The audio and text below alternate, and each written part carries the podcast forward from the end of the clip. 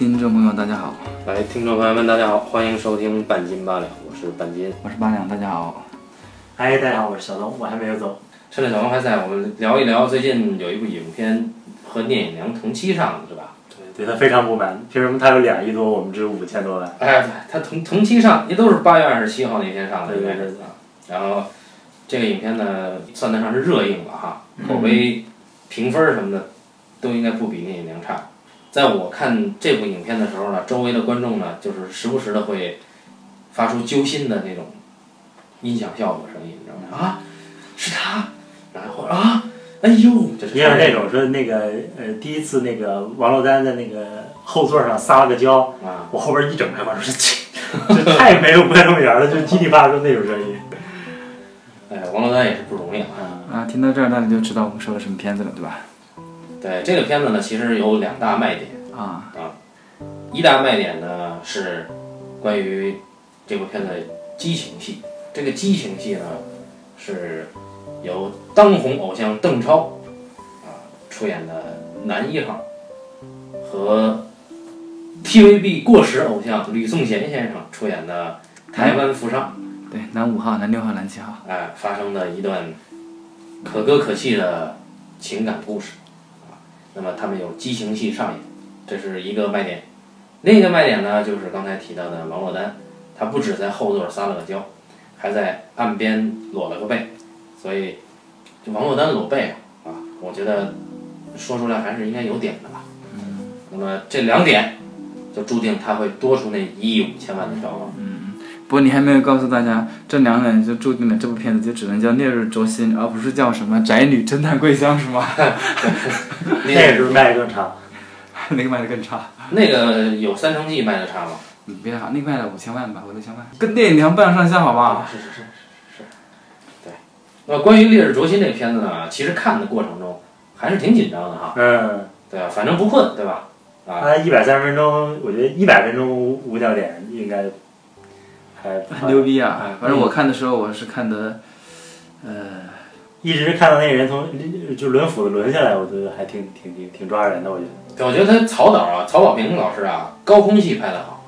一个是吕颂贤喝一口酒直接跳楼的这个戏，我觉得特别棒。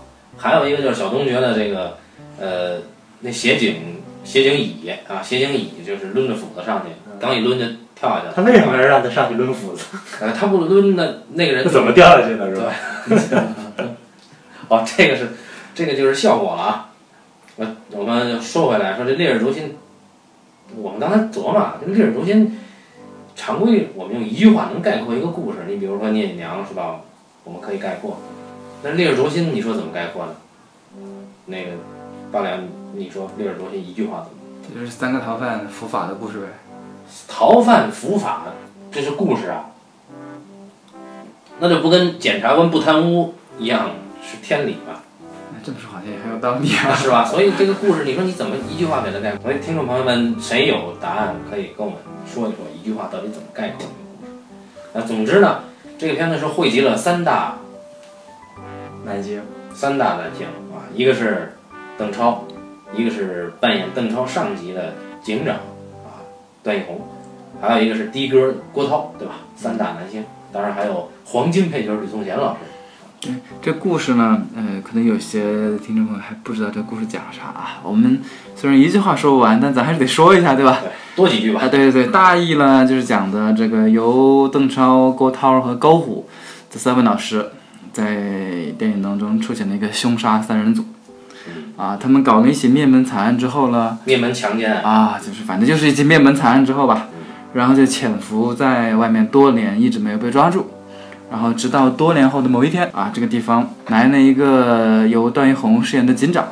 这个警长呢，当年呢也查过这起灭门案，就一直对这个案子耿耿于怀。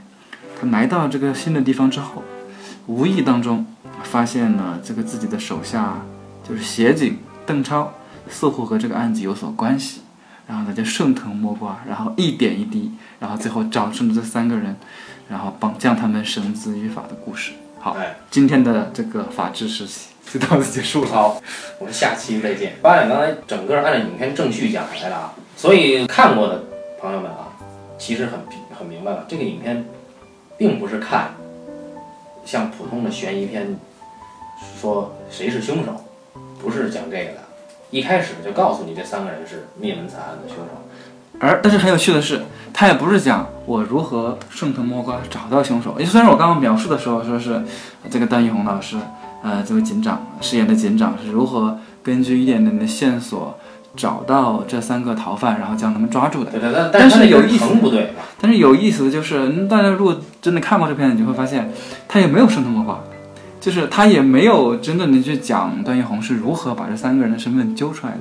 呃，顺错了疼，他主要讲的是性取向的问题。对，它的重点既不是说一个悬疑谁是凶手，也不是另外一个悬疑，咦，怎样抓住凶手，都不是。嗯，这三个人早就浮出水面了，对在咱面前，对对对，三个人其实等的可心焦了，嗯是吧？这他们自己都说，我们其实一直等着。等不下去了，三个对，人。实在等不下去了，你再来。等不下去，这就像我们玩游戏一样，等不下去，只是实在没办法。就是在玩那个杀人游戏的时候，啊，等了好久还没抓到我，算了，我跳北吧，不行了。我就是杀手，我求你们了，因为已经把凶手露给观众了，你再让段奕宏顺着这藤摸这个瓜，那不又不是故事了吗？对吧？那观众看什么呢？尽管啊，整个一百三十多分钟，呃，我我感官上还挺紧张的，可是这个片子放完了以后，经不起细琢磨，这不敢这么说啊，他曹老师嘛，对吧？我们不能随便说他经不起细细则大师是吗？呃，毕竟是文学系的教授级人物，对吧？但是呢，我们我是想想想问一个问题，就是我不知道他为什么要拍这个片子，就这个片子是想说啥呢？对，他当然我知道，呃，什么滚蛋吧肿瘤君，我知道他为什么拍这片子，就是赚钱嘛，对吧？很很正常嘛，捉妖记想赚钱嘛。但是显然烈日灼心不是奔着赚钱来的，对吧？我觉得不是奔着赚钱来的，赚钱为什么要拍这个呢？是吧？那他为了什么？我我其实是想问这个问题，他想表达一个什么主题呢？那你问错人了。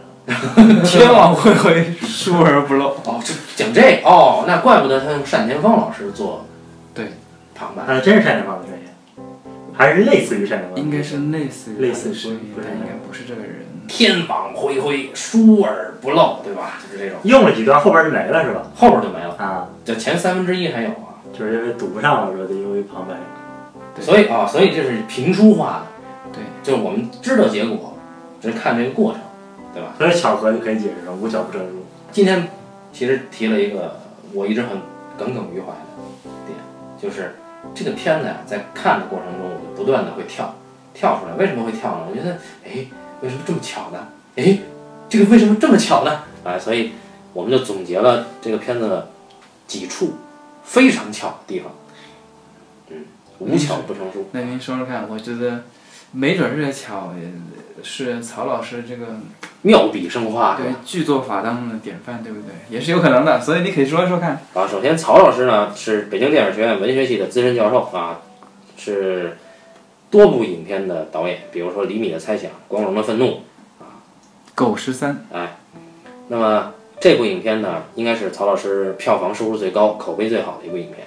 而这部影片呢，出于对前辈的尊敬呢，我们出于从客观角度上讲，我们觉得这个片子其实是可以的啊。我们三个人都觉得这个片子还可以，还可以。那么我们现在仅从剧作专业角度来分析一下啊，来聊一聊，扯扯淡，到底有什么无巧不成书之处？首先第一点，我们都知道，在片子的开头，的哥郭涛在拉夜活的时候被人劫车了，滂沱大雨中，正好有辆警车擦身而过，然后警车正好就停下了，下来一个新到任的警长，就是段奕宏。段奕宏觉得这辆车有问题，当然郭涛当时要隐瞒自己的身份，不想跟警察过度的打交道，于是他说没问题，然后腿上拼着挨了一刀，他都不说有事儿，就把段奕宏给糊弄过去了。而巧的在于，的哥遇到的这个警察段奕宏，正是后面会怀疑到他们三个犯案人的那个警长段奕宏。也就是说，的哥遇到的这个警察和后边邓超作为协警遇到的这个上级警长是同一个段奕宏啊。那么这个巧合在当时看，其实还是说得过去的因。为第一个嘛，是吧？对，这个第一个，对，还是说得过去。大家觉得，哎，这么巧，啊？没问没问题，对吧？开始很巧，但是我们展开来说啊，为什么郭涛先遇到了这个警察，后边儿邓超还要遇到他呢？我是没想明白。仅凭打一个照面儿，就是如果说郭涛这个角色遇到了段奕宏，并没有发生什么情节呀，在当嗯，落掉一点。那个车开走啊，那个刀，那个匪徒刀落地上了，他是发现那个刀，觉得这个是有蹊跷。对但是后来就没，后来再遇上郭涛的时候，他就等于是没有这个点就没再没再提嘛，嗯，等于他捡了把刀是没用的。嗯，后面再在医院遇到郭涛的，还是什么时候遇到？嗯郭涛和段奕宏再见的时候，嗯郭涛不是偷偷给段奕宏，哦不对，给邓超打电话嘛？嗯那个时候邓超和段奕宏在车上去奔赴那个跳楼现场，郭涛跟邓超说：“他说他已经认出我了，你要小心一点，嗯，对嗯不对？”他可能是做前面做了一个伏笔，要一直买买买买到这个时候才开始用。其实也就用这么一次，对不对？也就是片头一开场，在大雨的夜晚里边，段奕宏和郭涛的见面，一共就用了这么一次效果，就是在这个时候用的。也就是说啊，作为新到任的警长段奕宏，他在很巧的情况下，先后遇到了这个十几年前灭门案的两个嫌疑犯，三个中的两个。三个，一共就仨人嘛，对吧？他遇到了两个。嗯，好，这是第一点啊。但作为第一点，我觉得作为巧合的话，还是可以接受的。对，但还有一处啊，展开了说啊，就是当邓超碰上段奕宏是邓超正在跟郭涛打电话的时候。嗯嗯嗯，你比如说八两跟我打电话，他说他遇上了一个美女，在大街上，但是他擦肩而过了。紧接着我在接这个电话的时候，那个美女正好坐你对面，坐我对面跟我说，接下来我是你的上司。大家觉得这个感觉怎么样不那个美女坐你对面，应该说接下来我就是你的相亲对象了。啊？相亲对象可以啊，这感觉还是挺巧的吧？对所以可能你们觉得凶杀案，它的这个外衣包裹之下可以麻痹你对于巧合的这种判断，正好接着这个人的电话，刚刚碰上的这个人有问题，然后你就遇上了这个有问题的人，我觉得这个是有点过巧了，嗯，对吧？好，这是第一点啊，就是当的哥遇到的警察和协警遇到的警察是同一个人的时候，我们该怎么办？那么第二点呢，观众朋友们知道，这俩人啊，出于隐蔽考虑，要租一处房子，这个房子找得很偏呐，是在山里，对吧？山里一处前不着村后不着店的房子，可是巧就巧在这儿了，他们租房的时候呢，遇到了一个神秘的房东，大家后来知道这个房东是这个朝阳群众的典范，对，热爱技术宅，热爱于窃听房客的消息，并做了详细的记录本儿，还四十多个人对吧？每个人做的各种各样的那个很厚的那板儿啊，还编了号。啊，编了号，嗯哎，还有随时对随时可以告发。但是这个呢，你看现在这么讲出来呢，你可能觉得麻木。那么我换一个方式讲，就是说，比如说我和八两加上小东，我们三个人犯了一起大案，灭门大案，然后我们三个人就跑了。这个时候，我和八两决定租一间房。我们俩租到这个房的房东啊，正好是一个窃听高手，可以把我们俩的罪证都搜集下来的。大家觉得这个怎么样啊？也就是你这羊入虎口是吗？哎，就是狼入虎口吧。啊，嗯，狼入虎口。所以，这个作为朝阳群众的典范啊，这位技术宅房东搜集了大量的两个人犯罪的证据，为后来片尾啊判这两个人都死刑提供了有效的支持，对吧？准确的说，好像最后判他们这几个人死刑的证据基本上都来自于这位房东，对，但是警察自己好像没找到什么东西。嗯，是是是。更巧的是，这两个人吧，还经常在这个房间里边通话，不仅是对话，有的时候还打电话。把所有事都聊清楚。对，，把所有的事儿，就是从他们一开始的过往，然后遇到了警察，警察简直就是派来抓我们的呀，这种所有的事情，从情感到情绪到细节到犯案的过程，这么一说，还真是有点可惜了。如果他俩不是遇到这么点点背，遇到这样一个房东，就算他俩他们俩自首了，警察也没法判他们。对没证据因为没有任何证据。你说是你杀的，有什么证据啊？这个真的是房东帮了大忙啊！这哪简直就是朝阳区群众给那个给给柯震东和那个 房王祖名那个报官的那一段一样啊。哎，这就是第二个巧合啊！房租房遇上朝阳群众，我们该怎么办？那么接下来呢，再谈一谈另外的巧合，就是我们知道郭涛呢，在这个片子里边呢，演一个的哥，古道热肠啊，这个的哥简直是当世的活雷锋啊！当这个的哥本来是路过码头，发现码头呢有人抢钱包，这个的哥没有他的事儿，他就开着车也要去撵这个骑摩托车抢包的盗匪。大家都知道，南方嘛有很多人这个飞车党嘛，对吧？骑摩托车抢女士包的。北方有吗？北方我不知道。然后这个郭涛就拼了命了，就拉上这个被抢的王珞丹，一路开着他的出租车，追到了一个废弃的呃正在修建的那个什么桥墩底高高高架下面，高架桥下面。然后这两个匪徒走投无路，下了摩托车就掏出了刀，郭涛就用自己的血肉之躯挡住了这个刀，帮这个王珞丹追回了他的钱包。但是这里面有一个非常大的巧合，就是他追回钱包的这个对象王珞丹呀，她是邓超的上级警长段奕宏的妹妹，亲妹妹。那么我这么讲，可能大家觉得没什么稀奇啊。那我就换句话，比如说八两跟我犯了一起大案，有一天，这个八两呢在路上救了一个姑娘，这个姑娘的哥哥呢是警察，而且这个警察还是我的上司。那你瞧瞧，这个是是不是我们两个自己在那作呀，是吧？所以这个巧合是的哥英雄救美，救到了警长之妹妹，该怎么办？这更巧的呢是在后面。我们知道啊，郭涛和邓超还有高虎三个人收养了一个有心脏问题的小女孩，对吧？他们呢，为了给这个小女孩治病呢，其实攒了很多钱，就是要让小女孩做手术。郭涛自己都舍不得去医院，啊，也要攒下钱来给这个小女孩做手术。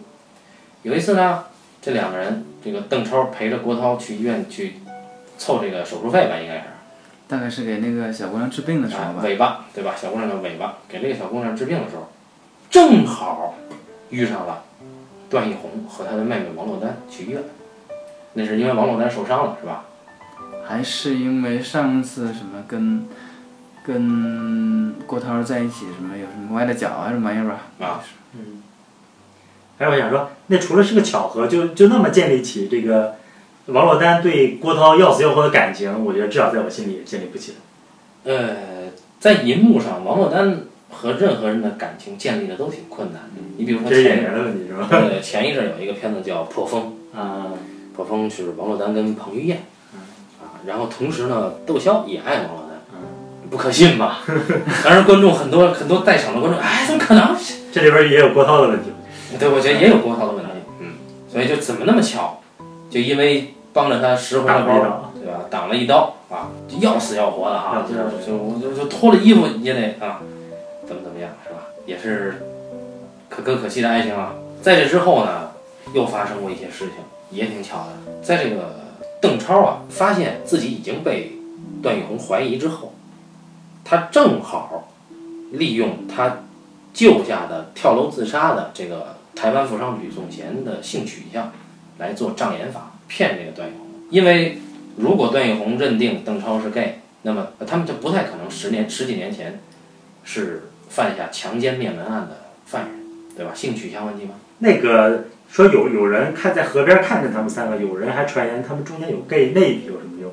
那笔就是障眼法嘛，就是让段奕宏他更容易怀疑这这几个人是 gay，跟后来现在邓超做的这个障眼法呼应起来。嗯，因为这个地方的巧巧在哪儿呢？李胜元跳楼的时候，他挂单手挂在那个墙上的时候嘛，那个不是想死嘛，那个邓超要救他，刘胜元就跟他提，那你敢不敢跟我约会呀？结果邓超说敢，嗯，就把他拿上来了。而这个敢到后面偏偏偏又用上了，瞬间做的反应是吧？对，也其实邓超呢是好心，为了拯救一个人生命不惜对对变改变自己的性取向，我觉得这个呃很很很可敬啊。但是后来呢，他就发现哎，如果用这招是不是能够骗有用过？哎，有用，对吧？那就继续天天演吧。对，好像就是就是想睡觉就有人送枕头是吧？哎，这个比喻太好了，对吧？所以正好就来了一个 gay 啊，然后他们两个呢就上演了各种戏码来骗这个段奕宏，让段奕宏认为他俩有问题啊，这是一个巧合啊。还有到后面呢，当段奕宏认定邓超他们是 gay 的时候，就等于打消了这个嫌疑嘛。这个时候呢，他还跟自己的妹妹讨论起了案情，他跟自己妹妹说他他们是 gay，那王珞丹受不了了，王珞丹多爱郭涛啊，王珞丹必须我我得证明这事儿。呃试试。对，我得试试啊，就去了，非要拦人家郭涛的车，俩人就到了海边集装箱旁边了啊，然后让郭涛你有反应了，对，然后王珞丹把衣服脱了啊，露背，一看，郭涛你不是 gay，好，这试出来了，对吧？也就是说很巧，这个原本这三个人已经逃出升天了，然后把他们拉回去的人是谁呢？是王珞丹哎，是警长的妹妹。啊，对，这就是很巧合的事情，对吧？如果没有这个王珞丹，还真是不行啊。这是天网恢恢，疏而不漏。对啊，那关键的是呢，这个王珞丹知道他们知道郭涛不是 gay 以后啊，他问郭涛为什么？郭涛说：“你要问，我可就全说了，我真说了。”然后郭涛就先把衣服解了，有一个画特幼稚的虎，有纹身，对吧？有纹纹身一个虎。那这儿也有个很有意思的巧合，这么多年了啊，嗯，这么多年了，当年当初犯那个事情，你都已经谈了这么多年，你就没想过找个地方把那纹身洗一洗吗？当年有有目击者说这个犯嫌犯罪嫌疑人有纹身，有有有啊，问题是，你都有这么明明显标志了啊。那个那个邓超是经常用手去捏烟是吧？对就是去掉自己的指纹对吧？对对对对对，他有这个明显的意识。你郭涛，你跟他天天耳濡目染，你好歹要有一点点的聪明劲儿，你好歹把那个 身上那个纹身，洗纹身挺疼的吧？应该。那聪明劲儿都到高虎身上啊，了。对对对对，还是高虎智商高，那俩人智商加起来都不到高虎的。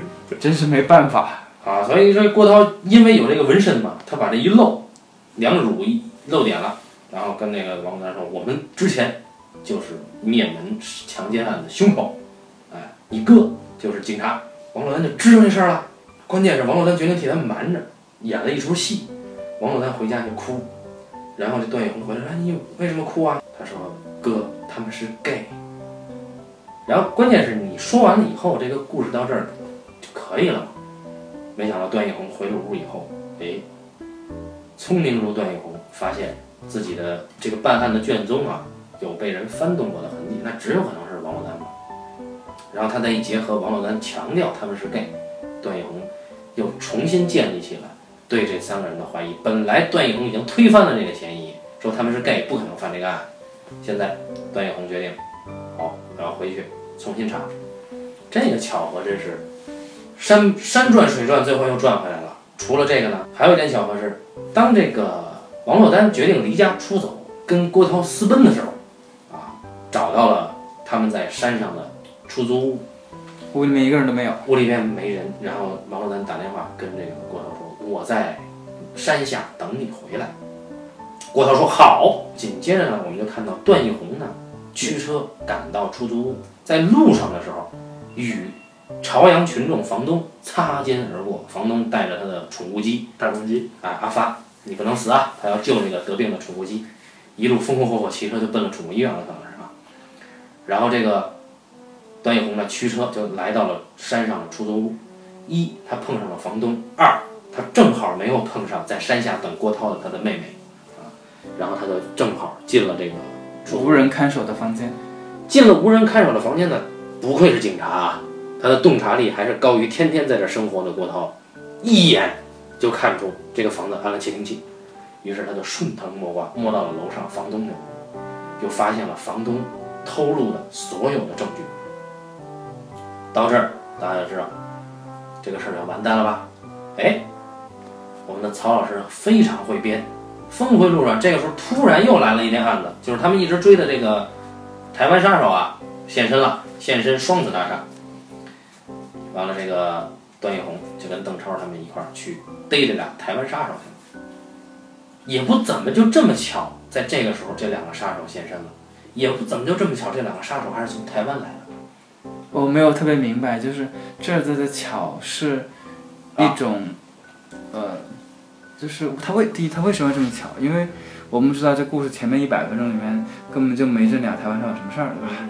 这台我们很快就会知道这俩台湾人跟吕颂贤也没关系。啊，这俩台湾人跟吕颂贤也没有关系。还有就是这二十分钟的故事讲完之后，这俩台湾杀手滚蛋，然后也跟他没关系。哎，但是呢，这两个台湾杀手呢是在段奕宏认定邓超和吕颂贤俩人有路的时候，这才提到这两个台湾杀手的。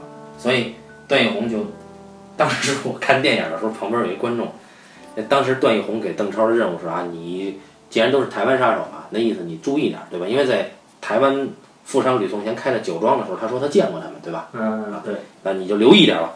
我旁边一男观众说：“我操，这谈 gay 还带着任务。”然后这个台湾杀手呢，就在这儿被埋下了伏笔，然后到片尾的时候，高潮段落出现，然后这帮人就去双子大大厦的天台去逮这两个台湾杀手。有一哥们儿使斧的哥们儿直接就下去了。关于台湾杀手有一个很棒的点，这个点呢，呃，一开始我没看明白啊，是八两说他觉得棒，一会儿再让大家他给大家讲讲为什么棒。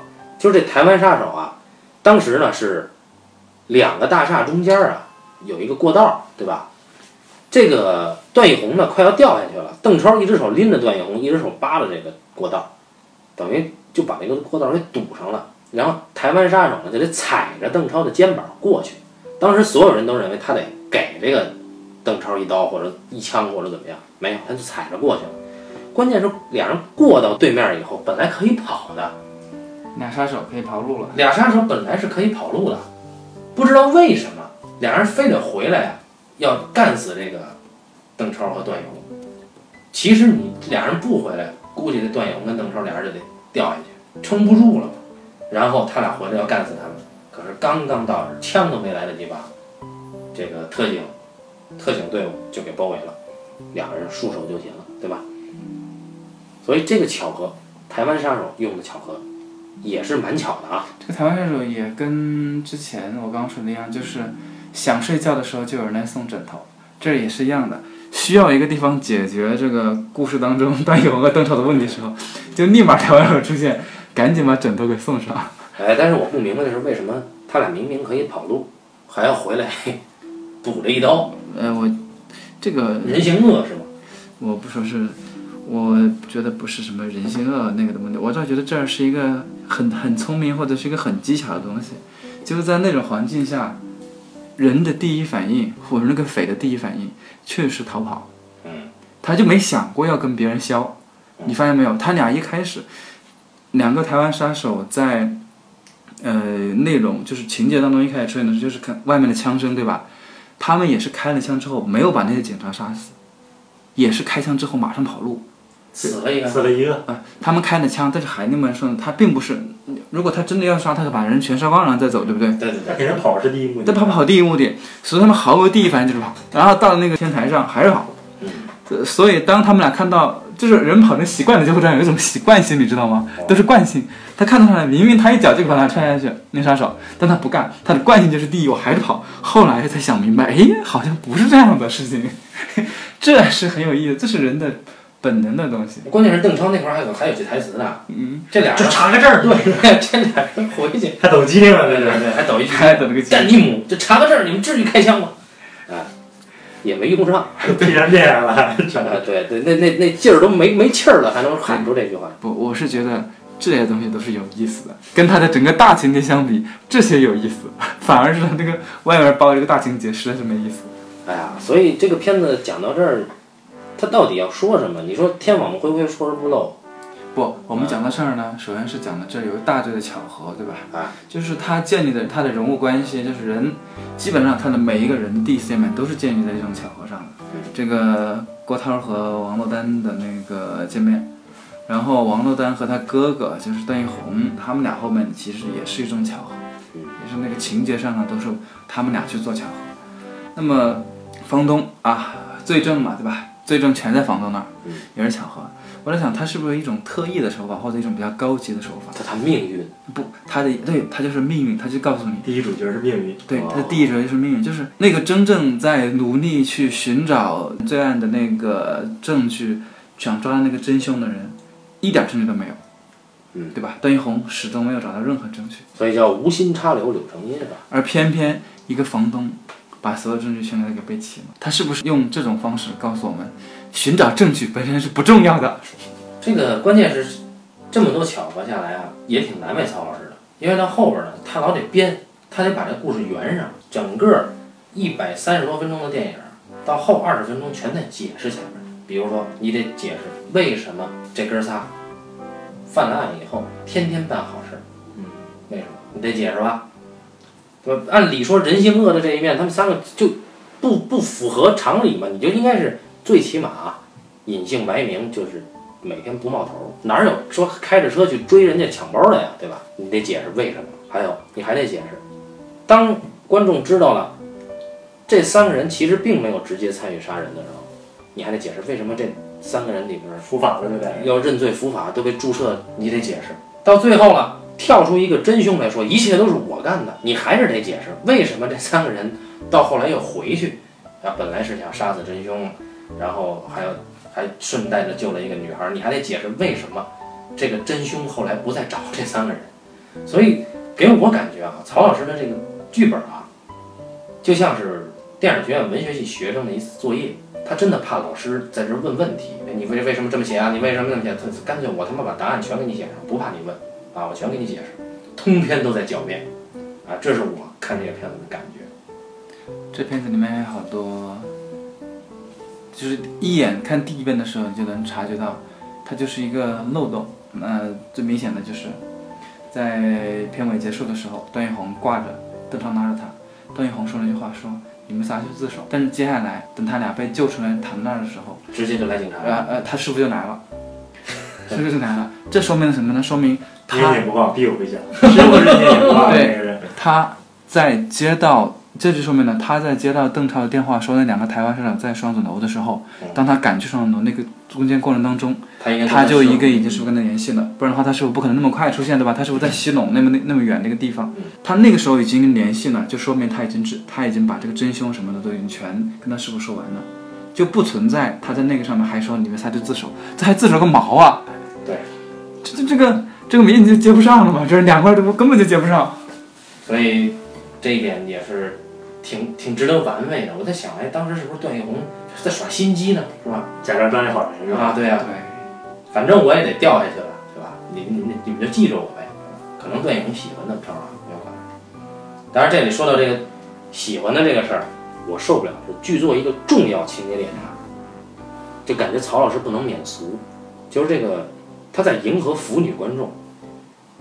这个段奕宏去抓主人去抓这个嫌疑犯的时候，关键情节点就在于邓超是不是 gay，这个情节点翻了好几番呢。嗯，你说他是不是 gay，就已经能够决定一个案件的推理了？按照我们看推理小说，大家都看过不少，他可能是双性恋吗？这个也不重要，点不在这儿。推理我知道同性恋不代表不能生孩子嘛。啊，对啊，啊，同性恋不代表你在看就当时强奸案的时候你不能参与嘛。嗯，首先是这个，再一个就是说，我们推理找罪证，其实是把所有的可能性全都论证，应该是这样，而不是说我以一个呃否定所有，对吧？哎，推理也是做一个无罪推断嘛，对吧？就你不能先抱定说那哥们儿就是他了，然后再去做。啊，对啊，他现在的整个这个探的这个，其实他没有个探的过程，对吧？没有，他真正的所谓的探，他就是说我一看就相信就是这个嘛，我就怀疑他就是他，嗯我只要找到有一个证据，就是他，然后我找到有一个证据被推翻了，那就不是他这这很怪异嘛。啊，这不符合推理的过程啊。推理过程就是我想尽办法去证明你有罪，所以它不是个推理电影嘛。当然它不是推理电影，但是它办案的过程，这不是让我们质疑这个是吧？警方办案嘛，当然是电影了啊，我也不知道为什么总局可以让这个过啊。另外就是为什么这个这个 gay 这个话题来来回来去翻这么多个，我是觉得这真是没有必要啊，这个片子。相应的，你看《白日焰火》就没有这么多废话，没有没有那么多可，就是哎呦我可我可得可劲儿编啊啊，我可劲儿的去去设置巧合呀，编转折呀，最后我要把它圆上了，没有啊，《白日焰火》其实是很简单的一个黑色电影。这个《烈日灼心》是这样的，就是呢，我们刚刚也说，我们仨都看了，嗯，没有一个人看明白这片到底想干嘛。嗯。呃，也许你刚刚说的这些问题，正好也是，呃我们现在这个问题的一个复述，或者是一个更加详细的阐述而已。因为终究我们还是搞清楚，你这片到底想说的是什么。嗯。呃，他肯定，呃就我刚刚说天网恢恢，疏而不漏，当然是开玩笑，对吧？那我们说的更高级点，那也可能是三个人想赎罪，对吧？如果这三个人不是想赎罪，那么邓超不会去当协警，去为民除害，呃，郭涛不会去当的士司机，去这个为人民服务，为人民服务。那么高虎的那个角色也不会一直在忍辱负重，躲在一个小船上去那个抚养抚养装傻卖鱼抚养那个小女孩儿。那么他们三个人都用各自的方式在回报社会，回报大众，对吧？还是很和谐的。对对，这是一个赎罪的故事。那像这种，像如果它的主题是说讲这三个人，他们有尝试过赎罪，啊、然而这个这个命运天注定，对吧？嗯，你们干的什么东西，你就真正的赎罪是什么？就是 game over，对吧？如果是你想讲这样一个东西，啊，但他他就不应该这么讲啊！你应该是把美好的东西和这个最后的毁灭的东西放在一起，是吧？因为最后他有个毁灭，他两辈子就算死刑了，对不对？还有一个跳崖的，啊，对，还有一个跳崖的。你有这么多毁灭的东西，你要想让这种毁灭的东西让让这个我们的社会主义人民群众啊，在看这个片子之后，对社会主义法治有了新的认识和理解，知道要我们要拥抱美好的生活，我们要不能这样。那我们首先得把美好的东西拿出来，让大家知道哦，生活多么美好。但是你们这个人一错了之后，就没有办法回头，就啊没没他们的美好可能就是那个尾巴嘛，那啊，些但他没有说出来，他没有讲什么东西啊。你看到没有？真正他们三个人跟那个小女孩在一起的戏是很罕见的，很罕见的，没有什么正面的戏。你没有美好的东西，怎么可能有毁灭了？所以我认为这个片子对于我们的观众的这个法治教育还不够健全，不够不够丰富。而且有没有类似的影片，就说我这一早就知道罪犯是谁，到最后发现就是他，有啊，那个呃几十年前就有。你比方说那个火车怪客，啊希区柯克拍火车怪客，一开始那两个人在火车上密谋，说我帮你杀你老婆，你帮我杀我老婆。一开始事情好了啊，有一个哥们儿他没敢没敢动手，没敢动，嗯啊，另外哥们儿就把他老老婆还是把他杀了。嗯，但所以观众一开始就知道坏蛋是谁只是没有警察嘛，啊。对，你看希区柯克的片子里面，绝大部分都是一开始就知道坏蛋是谁，他根本不在乎说你这个寻找坏蛋的戏过程都不重要。它是包裹在悬疑故事下面，然后至于背后的那些东西啊，你比如说这个当时社会的这个败坏啊，是观众自己去琢磨的。对呀、啊，而不是说这个把这个东西把赎罪这个是挂在嘴边儿的啊。我们两个呃主动承认罪行，但我觉得这个故事其实本身深层次讲，他应该也不是赎罪。那为什么这两个人主动承认罪行，是为了让将来这个小女孩能够很好的活？他为什么要解释这个？嗯，就是说不解释，就大家都不明白他们两个为什么认罪是吗？你能接受吗？我不接受，他也不成立，我觉得。我是觉得不成立，他们的认罪我觉得不成立，赎罪我觉得也不成立。哦，我们刚才又提到了前两年呃去年获奖的《白日焰火》，我们也知道，我们就是不知道《烈日灼心》到底啄的是谁的心呢？